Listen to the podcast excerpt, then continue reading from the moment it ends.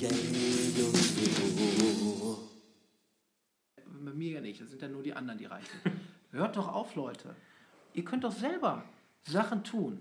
Ihr könnt wirklich effektiv Sachen tun und ihr könnt euch selber auf den Weg machen in die Richtung. Und dann wird das Ganze richtig spannend. Weil das macht nämlich Spaß. Heute also weniger Ärger über Reichtum und mehr Freude daran mit Dr. Robert Felten. Moin, herzlich willkommen zum neuen Beitrag von Geld und so. Heute wieder mit viel Glanz in meinem Beitrag. Ihr kennt schon den Fondsmanager Robert Felten. Heute lernt ihr den Buchautor Robert Felten kennen. Er hat nämlich geschrieben Mehr als Reichtum. Ähm, Buch, was mir wahnsinnig gut gefallen hat. Und da geht es also um mehr als Reichtum. Robert, toll, dass du da bist. Jo, ich freue mich auch. Hi ausgezeichnet. Also das Erste, was ich ganz spannend fand in dem Buch, ist, dass du ja eine Unterscheidung machst zwischen Reichtum und Vermögen. Ähm, erzähl doch mal, elaboriere, wie der Wissenschaftler sagt nicht. Ja, ganz genau, das ist ganz wichtig, weil die meisten Leute denken immer, Vermögen sei Reichtum und die denken vor allen Dingen, dass Vermögen eine Folge des Reichtums sei. Ne? Also ich, wenn ich reich bin, dann kann ich alles machen. Ja. Das ist so das Denken. Anstatt umgekehrt zu denken, zu sagen, ich kann ja jetzt schon ganz viel machen. Ich habe meine ganze Zeit, ich habe meine Persönlichkeit, meine Begeisterungsfähigkeit und natürlich auch mein, mein finanzielles Potenzial und meine Beziehungen. Und damit kann ich jetzt sofort was machen. Das ist doch das Vermögen, was wir alle haben. Und wenn wir das gut einsetzen, dann kommt Reichtum auch tatsächlich als Folge daraus von alleine. Ja, cool. Ne? Wer hätte das gedacht? Ein Fondsmanager, ein, ein riesen äh, der Aktie. Da werden wir noch zu kommen gleich. Wobei, also wenn ihr die anderen Beiträge gehört habt, dann wisst ihr das schon. Und dann fallen auf einmal Worte wie Persönlichkeit und all solche Dinge. Weil wenn man den Titel sieht, denkt man sich erstmal mehr als Reichtum. Also was soll denn da noch kommen? Weil wenn sich ein Buch irgendwie mit Vermögensaufbau beschäftigt und heißt dann mehr als Reichtum, dann ähm, ja, verwundert das vielleicht erstmal ein bisschen. Ähm, aber es steckt ja auch so ein bisschen im Wort, was mich wieder sehr gefreut hat, der Philosoph, der Nachfragende nicht. Äh, reichen ist ja was anderes als Vermögen. Also es reicht mir, ist ja eher konnotiert mit im schlimmsten Fall, ich habe die Schnauze voll. Und wenn man etwas vermag, dann kann man eben etwas. Und äh, auch darum geht es ja ganz viel äh, in deinem Buch. Ähm, wenn man jetzt also materielles Vermögen aufbauen möchte, dann sagst du, muss man investieren. Das ist die nächste schöne Unterscheidung, die ich da gefunden habe, äh, nämlich die Unterscheidung zwischen Konsum und Investieren, ähm, wenn du die nochmal kurz verdeutlichen möchtest. Ja, das ist im Grunde ganz einfach. Man kann sagen, alles, was keine Investition ist, ist Konsum. Fertig aus. Also jede Geldausgabe, die nicht mit dem Zweck erfolgt, daraus mehr zu gewinnen, ist Konsum. Und Konsum ist nicht so toll, wie man immer denkt. Ne? Weil die meisten denken, wenn ich konsumiere, dann kurbel ich damit die Wirtschaft an. Ja, genau. Aber das ist äh, leider nicht so. Das äh, diskutiere ich auch immer wieder gerne mit meinen Studenten und das ist auch immer ganz, das macht immer viel Spaß, weil das dauert eine Zeit. Das kann man jetzt gar nicht in der Kürze der Zeit so ganz äh, vertiefen weil das einfach eine Zeit dauert, bis man versteht, ah, okay, jetzt verstehe ich, warum das nicht so ist. Also Konsum ist auch nichts Schlechtes, aber Konsum ist einfach etwas, was wir von dem wenigen, was wir haben, verbrauchen und was dann nicht mehr zur Verfügung steht für Investitionen. Und es, wenn das einem erstmal bewusst ist, dann kann man auch bewusst steuern, wie viel investiere ich jetzt und wie viel konsumiere ich jetzt. Ne? Also Konsum ist natürlich der Zweck, hinterher will man natürlich konsumieren, ist alles schön nur auf die Lebenszeit gerechnet, macht es vielleicht nicht ganz so viel Sinn, viel zu konsumieren, viel auszugeben und dann nichts mehr zu haben, was man investieren kann, wo man hinterher dann aber viel mehr konsumieren könnte, weil man es vorher investiert hat. Genau, also auch da wieder spannend, ähm, wenn man so viele Ratgeber sieht, wie, wie wird man jetzt reich, wie wird man vermögend, die erste Million und so weiter, dann äh, sind da häufig so allgemein oder vermeintlich allgemeingültige Regeln drin, wie das so funktioniert. Und du machst ja eine sehr individuelle Geschichte daraus. Also du sagst ja an einer Stelle in deinem Buch zum Beispiel, nein, Moment, also reich werden muss ja erstmal gar nicht jeder. Also die erste Entscheidung ist ja mal, dass ich reich werden will. Wenn man das nicht will, ja gut, dann halt nicht. Äh, dann muss ich mir die Frage stellen, ob es mir das wert ist, äh, die, die elektronischen oder elektrischen Geräte in der Wohnung äh, schnell auszustellen, damit nicht so viel Strom verbraucht wird.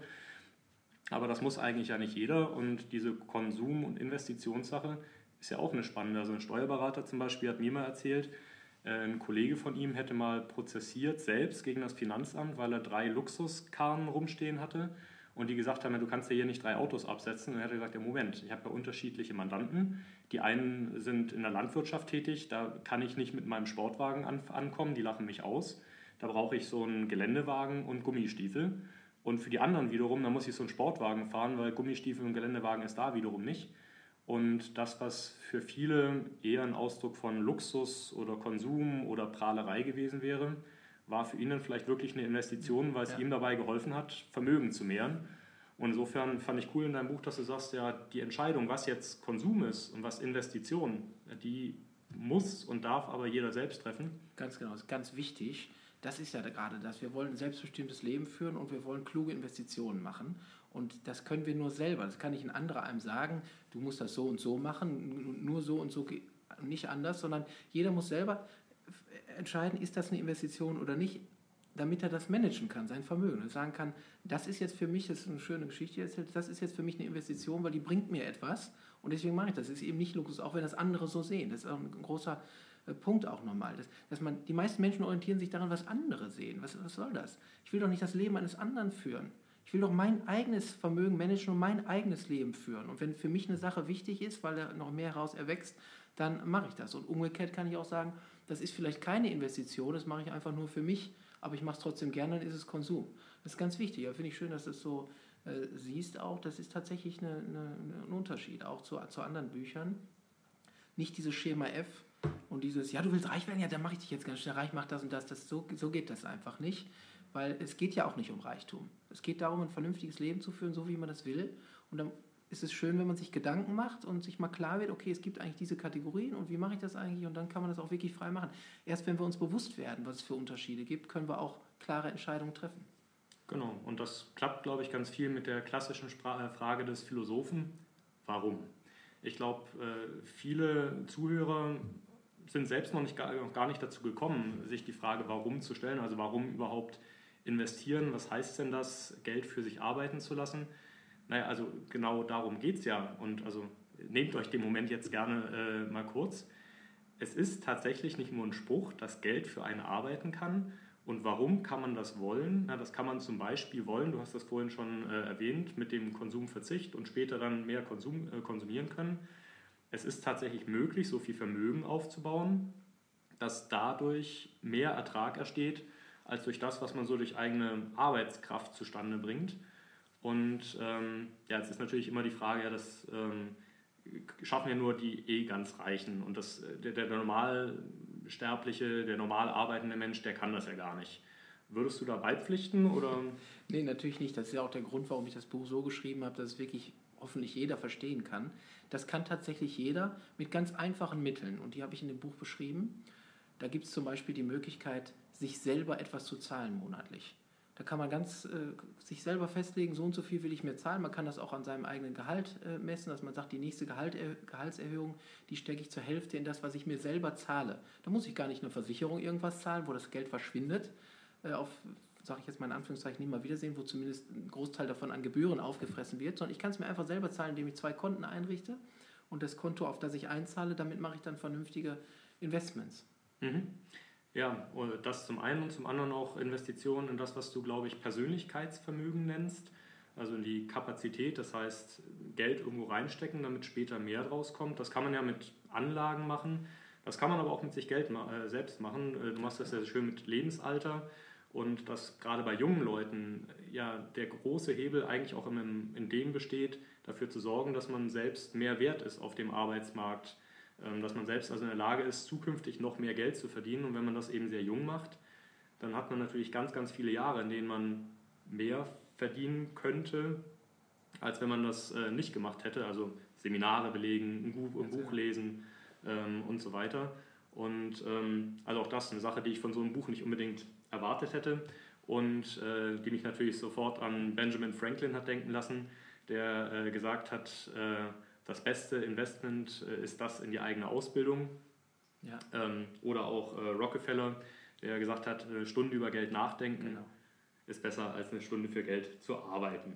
Ja, und das kann ja auch auf unterschiedliche Weise passieren. Das muss nicht der klassische Bildungsweg immer sein. Ne? Also wenn man jetzt sagt, investieren in sich selber, dann denkt man heute immer dran, ja, da gehe ich äh, auf die Uni oder auf die FH und äh, das mache ich jetzt noch und tue ich das für mich. Ist ja auch alles schön und gut, aber das, das machen sehr, sehr viele. Ne? Muss nicht im Einzelfall falsch sein, das kann ja jeder selbst entscheiden, aber Äh, Diese Investition in sich selbst, die kann auf ganz viele Weisen passieren.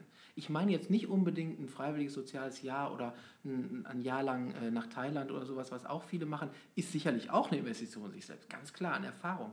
Aber das ist jetzt auch etwas, was viele machen, was vielleicht ein bisschen too low ist sozusagen. Also da geht vielleicht ein bisschen mehr, muss jeder selbst entscheiden, aber das ist vielleicht jetzt nicht so, wo man sich viel von versprechen kann, wo man sagen kann, ich gehe jetzt ein Jahr, mache ich eine Backpacking-Tour und danach komme ich als viel produktiverer Mensch oder äh, als Mensch wieder, der mehr auf dem Arbeitsmarkt sozusagen leisten kann. Das muss jetzt so auch nicht sein. Es kann ganz andere Dinge erfüllen. Das habe ich ja auch dargestellt in den vier Vermögen, in den vier Formen des Zeit, der Zeitverwendung. Das ist dann auch sinnvoll. Wenn das jemand als sinnvoll empfindet, ist ja wunderbar aber es ist hinsichtlich der Kapazität vielleicht auch nicht so das Allerbeste. Aber es gibt ja auch noch was dazwischen oder was noch Besseres, als nur jetzt studieren und sagen, damit werde ich mich aufnehmen. Man kann auch ganz viele andere Dinge machen, mit denen man sich wirklich effektiv aufwertet. Also wirklich seinen Wert in Anführungszeichen am Arbeitsmarkt, also nicht seinen Wert, aber den Wert der Arbeitskraft, den man zur Verfügung stellen kann. Wie man den wirklich effektiv aufwerten kann. Da gibt es noch ganz viele andere Dinge. Beispielsweise äh, ein Unternehmen gründen oder, oder zumindest so etwas zu versuchen oder auch äh, unkonventionelle Arten zu lernen. Ne? Also Erfahrung einfach sammeln mit Projekten zum Beispiel. Mhm. Oder allein schon ungewöhnlich denken vielleicht, weil du hast es gerade schon angesprochen. Äh, es gibt ja für gewöhnlich immer so diesen Unterschied zwischen Arbeit und Freizeit. So Arbeit ist das Gute, Produktive und Freizeit ist das, was irgendwie blöd ist oder zumindest unproduktiv. Ja, das ist, das ist eine völlig blöde Einteilung, also gerade heute in dieser, in dieser schnellen, aufregenden Welt, in der also Menschen ständig erreichbar sind. So ist das, wenn ich jetzt bei YouTube ein Video sehe, wo ich was lerne, ist das jetzt Freizeit, ist das Arbeit? Keine Ahnung, kann irgendwie vielleicht beides sein. Deswegen äh, beurteilst du oder rätst du dazu, das anders zu beurteilen und hast eben diese vier Quadranten, die dann nämlich sind, ähm, eins Geld, also da geht es darum, kurzfristig Geld einfach zu verdienen, mit dem Fokus eben, also nach Möglichkeit in der Stunde eben dieses Geld verdient zu haben. Zwei, Genuss, das sind dann die beiden unmittelbaren Sachen. Also das eine Geld, was ich sofort haben will, oder den Genuss, den ich sofort haben will. Oder längerfristig Geld, die Kapazität, von der wir schon gesprochen haben. Ähm, also durch eine Investition und sei sie zeitlich, jetzt dafür zu sorgen, dass ich später mehr Geld haben kann.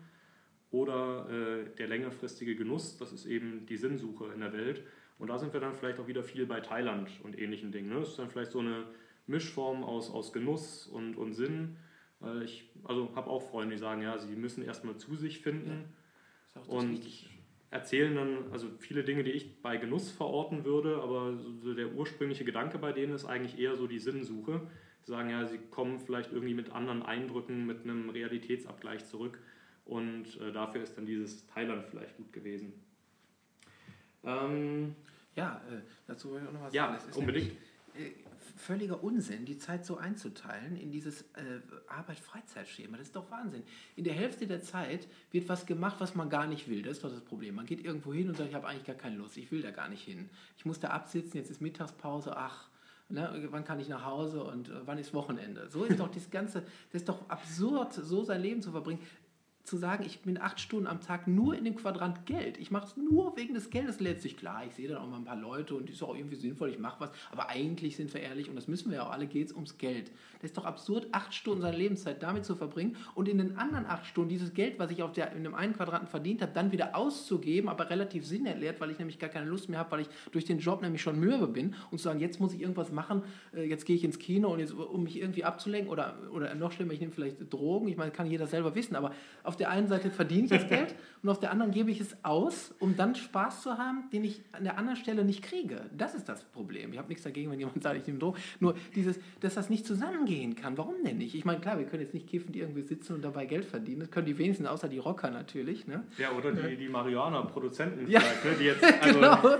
Also außer die geht das so jetzt nicht, aber es gibt ganz viele Möglichkeiten, wie man die Sachen miteinander wirklich verbinden kann. Und ich ich möchte mit dem Buch dazu anregen, den Weg zu gehen und gebe auch einige Beispiele dafür, auch herausragende Beispiele wie Reinhold Messner oder andere, aber die sind jetzt auch, die klingen vielleicht weit weg, wo man sagt, gut, so ein Typ bin ich ja nicht. Auch Beispiele, die ganz nahe liegen, wie man wirklich konkret sowas machen kann, dass man die beiden äh, Dimensionen, sind ja vier, aber die, die beiden, über die wir jetzt sprechen, dass man die wirklich miteinander verbinden kann und sagen kann, ich höre jetzt auf mit dem Unsinn, ich mache jetzt nur noch diese Dinge, es erfordert ein bisschen Mut vielleicht, aber so viel auch nicht, man kann sich ja so da rein entwickeln. Ich mache jetzt nur noch die Dinge, wo ich mehrere Sachen gleichzeitig mit erreiche, wo ich zumindest nicht nur Geld, sondern auch Sinn habe oder Geld und Genuss oder Geld und Kapazität oder nur Kapazität und Sinn, wo man mehrere Sachen gleichzeitig macht. Das heißt ganz konkret jetzt im Arbeitsleben, dass man an seinem, an seinem Job entweder wirklich Spaß hat und es wirklich gerne macht oder, das ist ja selten, ne? da machen wir uns ja auch nichts vor, es ist ja nicht so, dass jetzt die Leute alle strahlend immer zu den Jobs gehen, ne? dann aber wenigstens ihre Kapazität effektiv dabei aufbauen und das bedeutet eben nicht Sachen zu machen, wo man sagt, okay, ich kriege da jetzt kurzfristig Geld für, aber ich habe da eigentlich, das bringt mir nicht viel, das bringt mir wirklich gar nichts auf, auf lange Sicht. Ne? Also, und, äh, da sollte man dann ein Auge drauf werfen und sagen, okay, ähm, wie wäre es denn, wenn ich jetzt, äh, man hat ja immer Optionen, ne? die Menschen fühlen sich immer gedrängt, die sagen, ich muss ja arbeiten, muss, natürlich, man muss jetzt Geld verdienen, okay, klar, aber man kann sich ja aussuchen, was man macht. Und gerade jetzt, in der jetzigen Zeit, kann man sich wirklich einiges aussuchen, es werden überall Jobs gesucht und äh, da kann man auch mal ein bisschen kreativ sein. Und wenn man dann eben bei der nächsten Gehaltserhöhung, Gehaltserhöhung sagt, ich investiere jetzt auch mal ein bisschen was für mich, jetzt investiere ich, aber es ist sofort für mich, da habe ich später mehr, aber ich kann es ja jederzeit auch wieder rausnehmen, es ist ja meine Sache. Und wenn man das eben macht, gestern war eine Freundin bei mir, die hat gesagt, ach, sie fängt jetzt äh, an in einen anderen Job und hat sie mehr Geld. Und habe ich gesagt, ja, dann äh, pass aber auf, dass sie nicht gleich wieder alles so ausgibt. Sagt so, nee, nee, macht sie nicht. Aber ob das dann am Ende, wenn man dann ein Jahr lang mehr verdient, das ist Disziplin. Und dafür braucht man Motivation ein bisschen und für die Motivation braucht man die Gedanken. Dass, dass man mal sieht, ey, wie ist das alles und ah, okay, verstehe und jetzt mache ich das auch einfach so. Und wie mache ich es vor allen Dingen konkret? Nicht nur abstrakt, sondern konkret, okay, du verdienst jetzt 500 Euro mehr im Monat, dann leg davon so viel, wie du, wie du willst, aber sag einen Betrag, sag einfach was, sag 300 Euro zum Beispiel, legst du 300 Euro mehr zurück als vorher, fertig aus. Die zahlst du dir mit dem Dauerauftrag selber und dann hast du die anderen 200 sofort für dich und die mhm. anderen 300 hast du auch sofort für dich, aber die bringen dir dann langfristig was. Ne? Also vom Abstrakten zum Konkreten sozusagen, dass man versteht, aha, so könnte das laufen. Und dann äh, ganz konkret, wie mache ich es? Und dazu will ich motivieren und eben Methoden aufzeigen, wie man das wirklich machen kann, sodass man am Ende wirklich dann mit 50 vielleicht eine Million hat, vielleicht auch mit 40 oder mit 65. Äh, das ist sogar was ganz Selbstverständliches, weil der Witz ist, man hat die Million jetzt schon, nämlich in Form von Erwerbsvermögen. Wenn man das überlegt, was man alles im Leben leisten kann, ja. was der normale Durchschnittsbürger schon leistet, dann ist das natürlich in dem Bereich. Gerade was, was qualifiziertere oder studierte Leute erreichen oder auch erfolgreiche Handwerker ne? oder Menschen, die motiviert und fähig sind. Also die, äh, die, äh, nicht eben diese Leute, die jetzt unmotiviert zum, zum Job gehen und sagen, ach, ich sitze hier acht Stunden ab, sondern die anderen, die wirklich ein bisschen was können und motiviert sind. Was die für ein Erwerbsvermögen haben, das ist natürlich weit über eine Million. Jetzt geht es eben darum, dass wenn das Erwerbsvermögen verbraucht ist, und das wird unweigerlich verbraucht werden, leider im Moment noch, sieht so aus, als wenn die Menschen altern, ähm, dann äh, ist es eben so, äh, dass es dann schade ist, dass die, dann die Million weg ist. Dann ist nur noch äh, Abhängigkeit vom Staat oder ein bisschen was irgendwie angespart ist in irgendwelchen Plänen, die nicht so effektiv sind da. Das ist doch traurig. Ja, warum nicht die Sache vernünftig aufbauen? Warum nicht sagen, ich stelle jetzt die Weichen, dass ich die Millionen, die ich jetzt habe im Erwerbsvermögen, dass ich die hinterher auch auf dem Konto habe, dass ich jederzeit verfügen kann. Nicht irgendjemand, den ich gar nicht kenne, der in irgendeiner Versicherung sitzt, damit irgendwas macht und ich komme da gar nicht ran an mein Geld, ohne dass ich gleich die Hälfte an Gebühren wieder verliere sondern dass ich selbst der Souverän bin und sagen kann, Mensch, ich habe einen, tollen Berater, der sagt mir mal das und dies und das kann ich jetzt umsetzen äh, und äh, ich kann auch so meine eigenen Dinge machen, aber die Souveränität. Und dann kann man nämlich auch mal sagen, ach, ich will jetzt auch mal nach Thailand, ich nehme mal eben 100.000 Euro, ganz einfach runter und dann gehe ich da runter und vielleicht kaufe ich auch noch ein, zwei Häuser auf dem Weg, weil ich es nämlich einfach kann. Ne? Und das, da muss man jetzt die Weichen für stellen. Ja.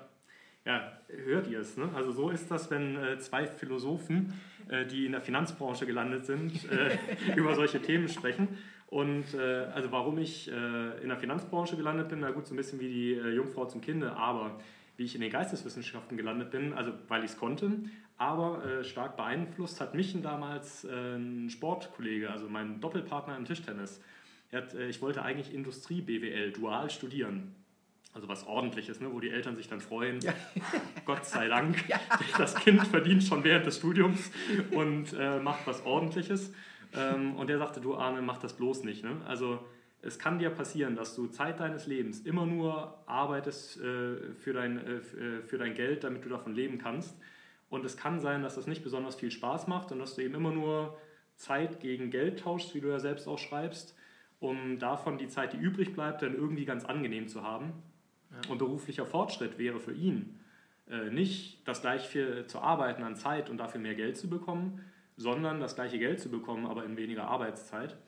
Und äh, deswegen, so sagte er mir, Arne, sieh doch zu, dass die letzte Zeit, in der du auf jeden Fall selbst entscheiden kannst, was du mit deiner Zeit machst, dass du da bitte irgendwas machst, was dir Spaß macht. Und dann bin ich zu meinen Eltern gegangen und gesagt, hört mal her, ich studiere jetzt Germanistik. So, oh nein, oh nein. äh, naja, gut, jetzt äh, habe ich ja am Ende dann trotzdem was Ordentliches gemacht.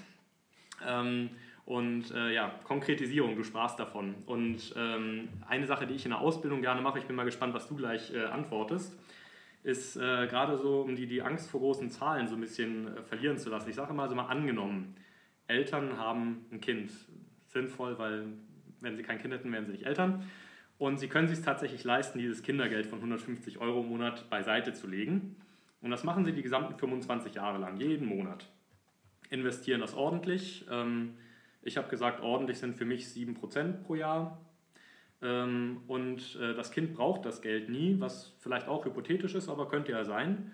Und lässt das Geld dann einfach liegen bis zum 67. Lebensjahr. Also, um das nochmal deutlich zu machen, 150 Euro mal 12 Monate mal 25 Jahre. Dann ist Einzahlungsstopp, das Geld liegt da einfach nur. Das sind über die gesamte Zeit dann übrigens eingezahlte 45.000 Euro. Und jetzt ist die große Frage, nach 67 Jahren also, wie viel Geld ist dabei 7% Wertentwicklung zusammengekommen? Jetzt hau du mal einen raus. Ich habe noch nie irgendwas gehört, was annähernd richtig gewesen wäre, aber ich spreche ja mit dem Profi. Ja, das ist jetzt, äh, jetzt muss ich natürlich, ich bin ja, ich bin zwar Profi, aber ich habe zu Hause einen Taschenrechner. Den habe ich jetzt hier nicht. Ich schätze mal, was würde ich so raushauen, eine Million oder was über den Daumen? 500.000 oder so? 2,025 Millionen 851 Euro und 35 Cent. Ja, krass. Wahnsinn. Ja, also insofern, also wie du sagst, ja, die Millionen an Erwerbsvermögen, die hat jeder Jahr. Und äh, im Grunde ist also tatsächlich, Einstein wird ja in den Mund gelegt, äh, die größte Erfindung des menschlichen Denkens ist der Zinseszins, äh, weil eben über lange Zeit unglaublich viel Geld zusammenkommt. Und das finde ich ganz schön, weil es so konkret und greifbar ist. Eine viel krassere Rechnung hast du ja eigentlich in deinem Buch mit dem sogenannten Josefspfennig. Äh, erzähl doch dazu nochmal zwei Töne. Ja, das ist eine bekannte Geschichte, die habe ich nochmal äh, ganz äh, veranschaulicht in dem Buch, weil es eben auch genau um diesen Zinseszinseffekt geht und weil ich vor allen Dingen, genau wie jetzt gerade, selber immer wieder überrascht bin, was das für eine fette Zahl ist, die dabei am Ende rauskommt. Ja. ja jetzt gerade auch wieder, ich habe so gedacht, eine Million, halbe Million und dann waren es zwei. Ja. Und bei dem Josef fände ich es noch krasser. Da ist die Rechnung, was wäre, wenn Josef, deswegen heißt er so, wenn Josef als Vater von Jesus für seinen Sohn früher auch nur einen Pfennig oder Cent zurückgelegt hätte und dieser, also wirklich nur einmal, eine Einmalzahlung, ne? nicht jetzt monatlich, sondern Einmalzahlung, ein Cent hingelegt hätte. Ja. Und es, es wäre jetzt theoretisch möglich gewesen, 2000 Jahre lang diesen Cent immer nur mit Zinseszins anzulegen, mit nur 5%. 7% hattest du gerade in deiner Rechnung, absolut realistisch auf lange Sicht, auf sehr lange Sicht, aber jetzt mal bei 5% angelegt hätte. Wie viel wären denn jetzt heute, also wir haben jetzt von Zeitraum gesprochen, so 50 Jahre oder so, aber wenn man über die Generation denkt, einfach nur um den Effekt sich zu veranschaulichen, wie viel wäre heute dabei rumgekommen? Ja, und die Frage äh, kann man ja, die, die Geschichte ist, äh, da kommt dann eine Riesenzahl und so und äh, dann habe ich mal überlegt, kann das denn wirklich wahr sein? Also ich musste es zigmal nachrechnen und ähm, ja, was ist es jetzt? Also es sind, äh, soweit ich jetzt noch auswendig weiß, 16 Milliarden. Jetzt denken wir, oh, 16 Milliarden, wow, das ist aber 16 Milliarden aus einem Pfennig. Ja, ja. Aber es sind gar nicht 16 Milliarden Euro, sondern es sind 16 Milliarden Erdmassen von Vollgold, ja, die dem heutigen Wert entsprechen. Ne? Ja, also völlig astronomisch. Ne? Ja. Also wirklich absoluter Wahnsinn, kann sich eigentlich kein Mensch vorstellen. Äh, ja, und äh, wie du in deinem Buch aussahst, ja, leider läuft so also offenbar nicht auf der Welt, weil wenn die Leute mal ordentlich und Ja. wahrscheinlich heißt das im Wesentlichen diszipliniert umgehen Ganz würden genau. mit ihrem Vermögen, dann hätten wir da schon viel mehr von. Und äh, da nimmt es nicht weiter Wunder, dass wir gerade äh, an einem Tisch in einer deutschen Stadt beisammensitzen und uns unterhalten, weil die Anlagekultur, und darüber sprachen wir beim letzten Beitrag ja schon in Deutschland, ist leider Gottes eine einzige Katastrophe. Ja, die ist äh, nicht sehr gut. äh, ich will doch mal so kurz darauf sagen, mit diesem Josefspfennig, weil das immer so interpretiert wird als, ja, dann kann das ja gar nicht sein, so, ne, mit dem Kapitalismus, so, weil wo sollen denn die 16 Milliarden Ehren voll Gold herkommen, so geht ja alles gar nicht, ne? weil die Fantasie fehlt, sich vorzustellen, was für Werte wir geschaffen hätten, wenn wir mehr Kapital hätten, etwa beispielsweise im gesundheitlichen Bereich. Wir hätten vielleicht heute schon äh, Krankheiten äh, heilen können, die wir sonst nicht heilen könnten. Wir würden vielleicht andere Planeten kolonisiert haben. Wir könnten vielleicht mit höherer Geschwindigkeit uns irgendwo hinbewegen, wie bei Enterprise oder sonst irgendwas. Ne? Das wäre ja möglich. Wir können es uns jetzt nicht vorstellen. So, also insofern, ist, das ist immer die Interpretation. Ja, das kann ja da nicht sein. Das ist so viel das ganze System ist ja irgendwie krank. Kann ich auch verstehen, da müsste man sich wirklich sehr lange darüber unterhalten, da müsste man ein ganzes Seminar zu machen, vielleicht. Aber im Endeffekt ist es so, ich interpretiere es ganz anders.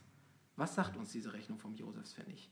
Die sagt uns, dass es niemandem gelungen ist, auch nur ein Cent mal irgendwie eine gewisse Zeit lang anzulegen, ohne dran zu gehen. Die 5% sind gar nicht das Problem, das ist immer mal wieder gelungen, aber es, der nimmt es sofort wieder raus, ne, gibt es wieder aus, konsumiert es eben, wie am Anfang, wie wir es am Anfang gesprochen haben. Es bleibt einfach nie irgendwas über. Am Anfang waren es natürlich durch Kriege und so weiter. Erst seit wir den Kapitalismus haben, seit ungefähr 200 Jahren, haben wir über diese Finanzmärkte und so weiter, haben wir so ein bisschen was überbehalten. Und seitdem haben wir auch eine rasante technische und auch Wohlstandsentwicklung für jedermann. Sodass heute auch selbst Hartz-IV-Empfänger im Verhältnis zu dem, was man vor 200 Jahren hatte, noch absolut gesehen ist, noch einigermaßen gut geht eigentlich. Das muss man ja einfach auch mal so sagen. Ne? Eine ja. Toilette, ein Handy und das ist alles möglich heute mit dem Hartz-IV-Satz immerhin. Und äh, früher war das für niemanden möglich. Also der absolute Wohlstand ist so gewachsen. Jetzt, seit wir es schaffen, mal wenigstens einen ganz, ganz kleinen Teil zurückzulegen. Und das sollte uns doch zu denken geben, wenn sich die Menschheit so entwickelt hat. Warum kann das nicht, das, was das für einen Unterschied macht? Warum machen wir das nicht? Warum gehen wir immer alles sofort aus? Ne? Deswegen ist die Disziplin unheimlich wichtig. Und ganz genau, wie du sagst, in Deutschland. Äh, oder überhaupt, äh, aber gerade in Deutschland äh, ist das schwierig, weil die Deutschen sind so sicherheitsbewusst. Ne? Die sagen immer, oh, ne, bloß nicht irgendwie alles äh, versichern lassen. Und, und ne? Ich habe heute noch im Zug hier auf dem Weg hierhin mit einem der, gesprochen, der aus Polen kam, der sagte, ne, wir Polen sind irgendwie risikoreicher, so, ne, wir machen gar nichts mit der Versicherung, haben gar nichts zu tun. So. Fand ich sehr sympathisch eigentlich, muss ich sagen. Also alles immer absichern, dann hat man am Ende nichts. Das ist so ungefähr, als wenn man sagt, ne, ich gehe nicht raus, da könnte ich ja krank werden. So, ne? ich gehe nicht, ich mache keinen Waldspaziergang. Ich bleibe schön drin in meinem Zelt sitzen, hier so in so einem äh, Sauerstoffzelt oder wie auch immer. Ne, also das, ist, das, das, bringt auf Dauer nichts. Man muss sich immer wieder auch mal ein bisschen aussetzen. Äh, ein bisschen Risiko ist immer irgendwo dabei. Das heißt ja nicht, dass das Risiko heißt, ich verliere alles, sondern man verliert einen Teil, vielleicht mal kurzfristig, mal eine Zeit lang. Ein bisschen was riskieren schon. Und das ist auch einfach bei Geldanlagen auch so. Das heißt jetzt nicht, oh, Angst, ich habe.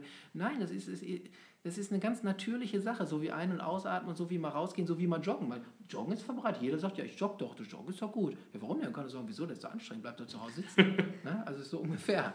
Ne? Ja, ah, jetzt könnte man vielleicht wunderbar die Flasche Rotwein aufmachen und uns noch so ein bisschen in Kapitalismusgesprächen verlieren. Ja, Aber vielleicht kurz äh, zwei Hinweise an der Stelle. Also ähm, es gab äh, einen Text, in dem sag, äh, gesagt wurde, ja, in Italien sind die reichsten Familien aus dem 17. Jahrhundert wesentlich immer noch die gleichen wie heute. Warum das so ist, sieht man zum Beispiel an diesem Josefspfennig oder an dieser Kindergeldrechnung, weil klar, wenn erstmal Vermögen da ist und es gibt diesen Zinseszins und Kapitalismus, dann kann man halt irgendwann das Geld gar nicht mehr ausgeben, weil es schneller wiederkommt, als es äh, ausgegeben ist. Und insofern ist das, also diese Neiddebatte, die da teilweise geführt wird, dass diese Megareichen immer noch megareicher werden und wie wenig Menschen, wie viel Prozent des Vermögens besitzen, ja, ist ja alles richtig. Nur, wie du auch sagst, es sind ja über die Zeit alle äh, vom Lebenskomfort her deutlich angenehmer äh, ausgestattet als noch vor 150 Jahren. Ja. Und äh, ja, die Schere wird immer größer, aber solange der untere Teil der Schere so ein bisschen nachzieht, finde ich das hinnehmbar. Und ja, also diese Reichtümer, ja, ja, man kann dazu äh, mehrere Sachen noch sagen. Also einmal muss man feststellen, wenn wir uns heute angucken, wer sind denn die Milliardäre und die Millionäre, dann sehen wir doch die Hälfte davon, die war doch vor 20 Jahren noch gar nicht da. Also wie du schon sagst, die, die einmal reich sind, können leichter reich bleiben, aber es kommen doch ständig ganz neue nach, die gar nichts. Bill Gates oder jetzt die neue Generation von den Tech-Freaks, sag ich mal, aber auch ganz normale in ganz anderen Branchen. Es gibt unheimlich eine, eine, starke Durchmischung von Leuten, die vorher gar nichts waren, nur durch ihren Einsatz, durch ihre Motivation und ihre Intelligenz oder durch ihre Bereitschaft, was zu tun, es geschafft haben. Ne? Äh, wirklich die ganzen erfolgreichen Unternehmer, die wir jetzt im Silicon Valley haben, aber auch in Deutschland natürlich viele, sind hier nur ein bisschen zurückhaltender. Da haben wir wirklich äh, eine ganze Masse von Leuten. Also es ist ja möglich, dass die Leute werden ja reich ständig. So, und jetzt sage ich eben folgendes, der zweite Punkt. Warum sollte immer nur die anderen werden? Ne? Warum? Das ist der Punkt, dass man mal sagt, äh, diese ganze Gerechtigkeitsdiskussion, das führen doch Leute, die, ich hoffe, ich trete jetzt keinem zu nahe, aber es führen Leute, die für sich die Sache schon bereits ad acta gelegt haben, die gesagt haben, bei mir ja nicht, das sind ja nur die anderen, die reich sind. Hört doch auf, Leute. Ihr könnt doch selber Sachen tun, Ihr könnt wirklich effektiv Sachen tun und ihr könnt euch selber auf den Weg machen in die Richtung. Und dann wird das Ganze richtig spannend. Weil das macht nämlich Spaß. Und ich unterhalte mich immer mit vielen Leuten, die wirklich auch so drauf sind, die sagen, ja, ich will was tun. So. Und das macht richtig Spaß, sich mit denen zu unterhalten, weil man spürt so, die wollen was machen und die machen auch was. Und man merkt, da kommt auch was und die, die, die werden wirtschaftlich prosperieren. Das ist auch ein wichtiger Punkt, der auch in dem Buch so ein bisschen äh, manchmal durchschimmert. Die Einstellung ist ganz, ganz wichtig. Und wer das nicht will, wer sagt, ich finde die Reichen eh doof und die haben gar nicht verdient, der wird auch nie reich werden. Das fängt im Kopf an. Das ist eine ganz wichtige Sache, dass man sich deswegen auch die Entscheidung am Anfang trifft, will ich überhaupt reich werden? Wenn man sagt, nee, Reichtum ist doof, das sollen die anderen machen, ich finde das eh alles ungerecht, ja gut, dann wird das aber auch nicht gelingen. Sondern man muss schon den Gedanken haben, wenn man es denn will, Reichtum ist gut und wenn ein anderer reich ist, dann sage ich immer schön, dass es dir gut geht, dass du so reich bist. Das ist eine ganz wichtige Einstellung. Wenn die von innen kommen, dann kommt das Geld wirklich von alleine hinterher auch. Ja, ausgezeichnet. Und jetzt äh, machen wir es vielleicht mal konkreter, denn ähm, also wenn wir schon mehr als Reichtum versprechen, dann sollten wir zumindest den Reichtum mal, mal geklärt bekommen in unserem Beitrag. Ähm, und da sind ganz spannende Sachen drin und ich äh, rufe dazu immer wieder auf. Also stellt doch diese für Berater unangenehme Philosophenfrage, warum? Oder verstehe ich nicht, erklär mal. Oder was bringt mir das? Also immer wenn ich irgendwas bezahlen muss, dann muss mir das ja irgendwas bringen, sonst müsste ich es ja nicht kaufen. Und äh, eine total spannende Überlegung in deinem Buch, die ich mir selbst noch gar nicht gemacht hatte, habe ich was gelernt heute, ist, äh, wann leihe ich jemandem denn Geld? Eigentlich ja dann, so schreibst du, wenn ich davon ausgehe, dass der mit dem Geld besser umgehen kann als ich selbst. Weil sonst könnte ich es ja selbst behalten oder selbst was damit machen. Und dann ist ja wieder, also um nochmal kurz auf die Anlegerkultur zu kommen, die Deutschen mögen Aktien nicht, kaufen zum Beispiel keine Apple-Aktie, aber äh, schmeißen Apple äh, 700, 800 Euro Gewinnmarge auf den Tisch, wenn sie ein iPhone kaufen. Sind riesige Fans von dieser Marke, stehen da stundenlang ja. vor dem Store, finden das Unternehmen mega cool, aber einen Teil besitzen davon bloß nicht, bloß nicht. Und äh, was sie auch sagen, ist, oh, Deutschland, wie die Geld ausgeben, fürchterlich, der deutsche Staat. Äh, Steuergelder, Verschwendung noch und nöcher und dafür gehe ich arbeiten. Ähm, aber deutsche, deutsche Staatsanleihen finden sie super. Also die, die leihen da jemandem Geld, von dem sie im nächsten Atemzug dann sagen, die mit Geld umgehen kann ja sowieso nicht. Ähm, und ähm, ja, sag doch mal, also wie machen wir das jetzt? Also vielleicht nicht mit, ich leihe Deutschland Geld und die können nicht damit umgehen, aber wie macht man denn das jetzt mit diesem ja, Reichtum? Ganz einfach, man gibt das Geld denen, die damit wirklich umgehen können. Das ist eine ganz einfache Sache. Das ist ganz logisch, kann jeder nachvollziehen. Ne? Wenn, ich, wenn ich irgendwie aus Geld mehr Geld machen will, dann muss ich dazu Leuten geben, die das können. Und das sind in der Regel Unternehmer, weil die sind so positioniert, die sagen, hey, ich habe eine tolle Idee, ich, ich will dann das machen und da, da brauche ich Kapital. Und jetzt mache ich, äh, dafür kann ich dann aber auch die Märkte, so wie Steve, Steve Jobs das ja auch gemacht hat. Ne? Du brauchst da erstmal Kapital. Ich sage, ich mache das alles anders da, das nervt mich da mit diesen, ich habe ganz andere Ideen, ich will äh, sowas wie ein iPhone machen, so. Und jetzt ran, da brauche ich Geld. So, und wenn so einer kommt und der hat eine Begeisterung ne? und der, der will was verändern und der hat Ideen vor allen Dingen und der ist da hauptberuflich beschäftigt, der macht den ganzen Tag nichts anderes so einer, dem kann man dann Geld geben. Unter der Voraussetzung, dass man sagt, okay, ich gebe dir Geld, aber möchte ich auch was davon haben, wenn was da rauskommt. Das ist eine ganz einfache Sache. Und nicht denen noch Geld geben, Bürokraten, die sich alle möglichen Sachen einfallen lassen, aber die jetzt nicht unbedingt äh, dafür bekannt sind, dass sie es aus, aus Geld noch mehr machen. Ne? Und genauso gilt das für Vermögensverwalter, für Berater, für alle, die, die das wirklich können. Ne? Es, es sind ja nicht nur, weil man Vermögensverwalter ist, kann man es nicht, aber es gibt, es gibt davon welche, die das können. Und äh, insofern, äh, daran sollte man sich natürlich orientieren. Ist doch ganz klar, wenn ich, wenn ich Tennis spielen lernen will, dann lerne ich das doch nicht von einem, der überhaupt nichts damit zu tun hat, sondern gehe ich zu, wenn ich den für umsonst haben kann, nehme ich wahrscheinlich Boris Becker oder äh, wen auch immer, der wirklich gut war darin. Äh, wenn das die gleiche Sache kostet, dann gehe ich doch dahin als zu irgendeinem. Ja, und das ist der Witz, die Leute fragen immer bei Aktien, fragen die ihre Nachbarn und ihre Kollegen und sonst irgendwas. Äh, wo ich mir denke, äh, wieso denn? Letztens ist mir was passiert, da habe ich einen Blogartikel äh, von mir gepostet in, einer, ähm, in einem Forum, in einer Finanzzeitung im, ähm, im Social Media Bereich. Und da kam so eine witzige Bemerkung und sagte eine, naja, ich frage auch nicht meinen Friseur, wenn ich einen neuen Haarschnitt brauche, ob ich den brauche. Ne? Also nach dem Motto so, komm, du willst mir jetzt hier was erzählen, aber du hast doch selber so, so machst doch selber da was. Ne?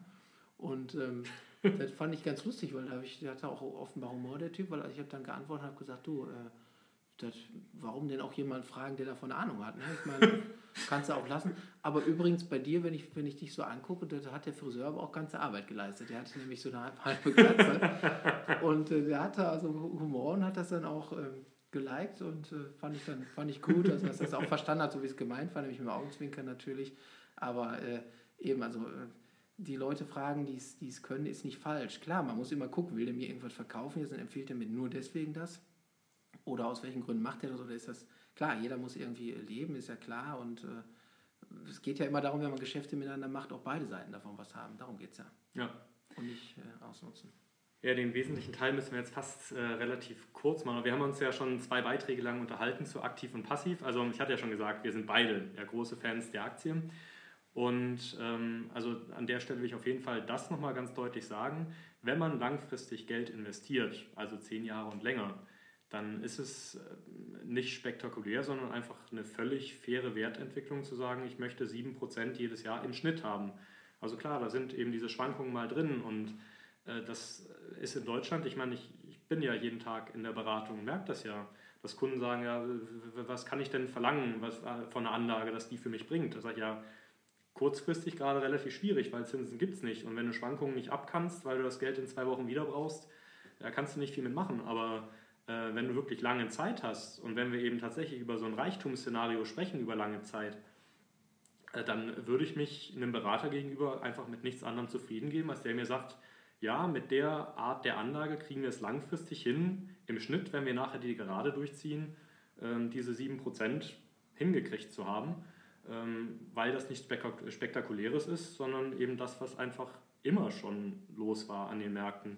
Also du hast ja da sehr spektakuläre Grafiken äh, gezeigt in deinem Vortrag mit äh, Geldanlage über 200 Jahre. Und ja, also je länger der Zeitraum, desto mehr pendelt sich das da ein, ungefähr da. Und ähm, also insofern ergibt das einfach massiv Sinn, langfristig in Aktien zu investieren. Ähm, ich habe noch drei andere Bereiche, über die ich unbedingt sprechen möchte. Deswegen äh, möchte ich aber trotzdem natürlich das Wort nochmal geben, was die Aktie angeht, weil ich ja weiß, dass du für das Thema brennst.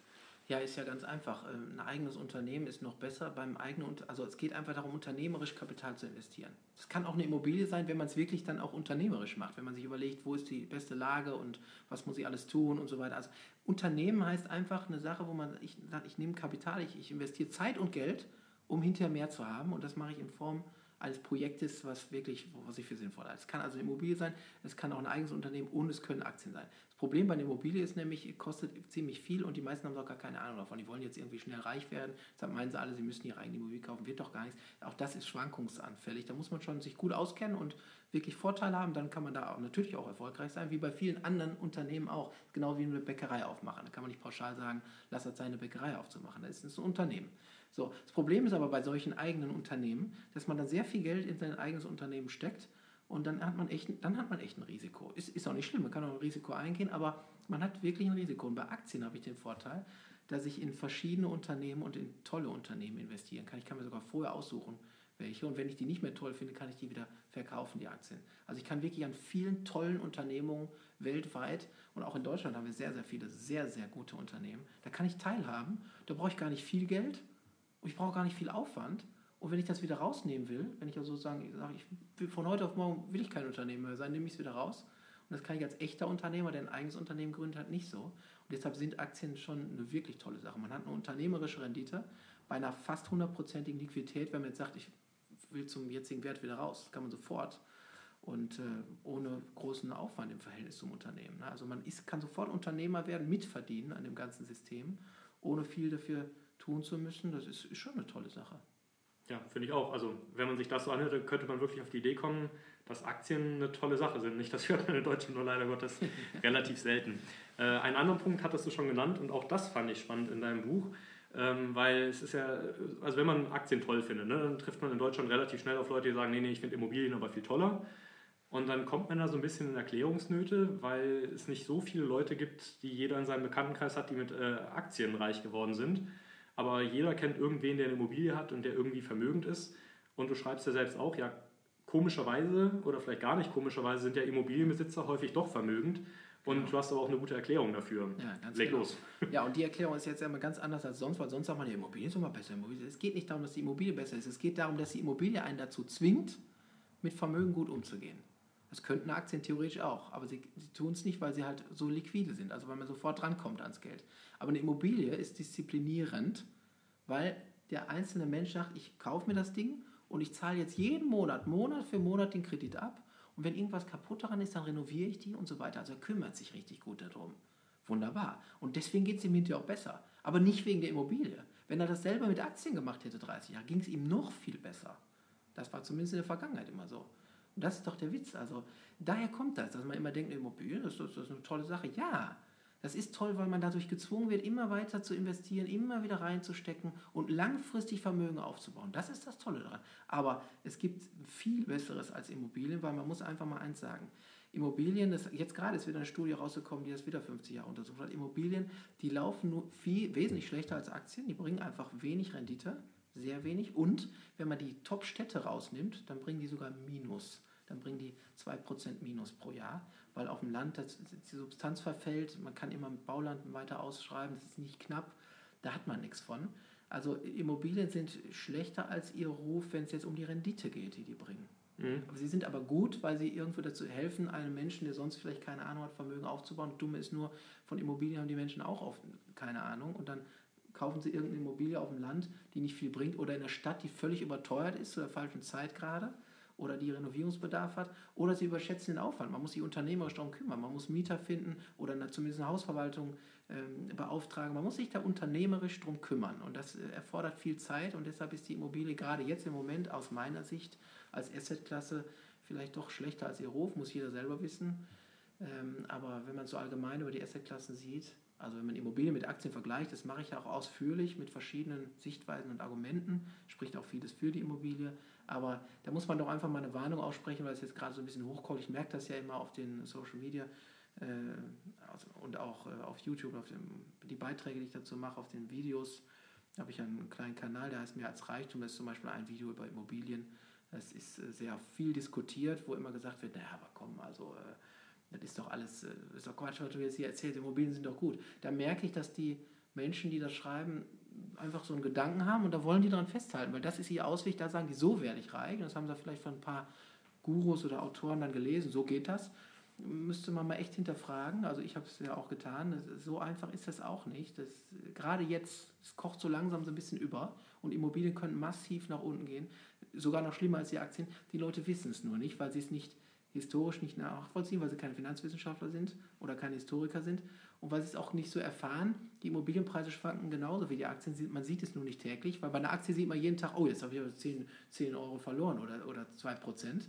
Und bei der Immobilie ist es genauso, da sieht man es nur nicht. Da guckt man erst nach 30 Jahren vielleicht wieder drauf. Das wird auch bei Aktien auch richtig. Mal investieren, nach 30 Jahren wieder drauf gucken, dann würde man ein ganz anderes Ergebnis haben.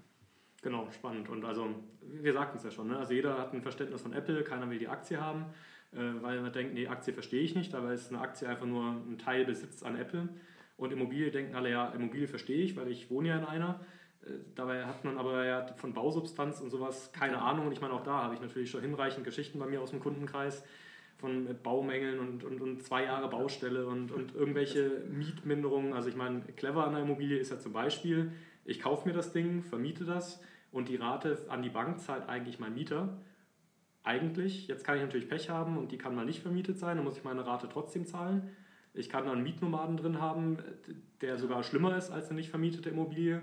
Oder ich kann einen Mieter drin haben, der mir die Miete mindert wegen irgendeinem Grund, also den es tatsächlich gibt. Und dann sehe ich auch irgendwie erstmal blöd aus. Also insofern, ja, also sind mit Immobilien zweifelsohne große Vermögen geschaffen worden. Ähm, nur, also wie du richtig sagst, meiner Meinung nach, das Verständnis für die Immobilie wird häufig überschätzt, nur weil man eben selbst in so einer Wohnung wohnt. Ähm, eine andere Sache, die man gerade jetzt äh, häufig hört, ist Gold.